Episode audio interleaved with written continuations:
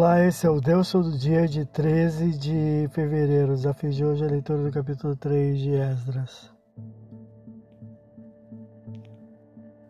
O povo israelita, unido em Jerusalém, reedificou o altar, voltando a sacrificar nele ao Senhor, nas festas e dias santos prescritos, e diariamente em seus dois turnos, conforme a lei e a permissão dada pelo rei persa Quírios não tendo sido postos ainda os alicerces do templo, para o qual trouxeram madeira do Líbano a preço, como fez o rei Salomão na primeira construção, versículos 1 a 7.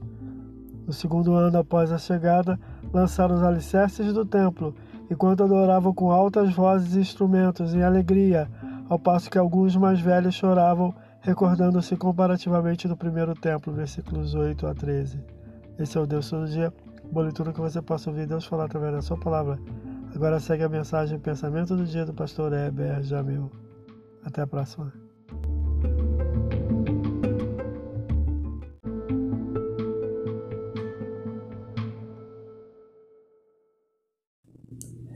Pensamento do dia.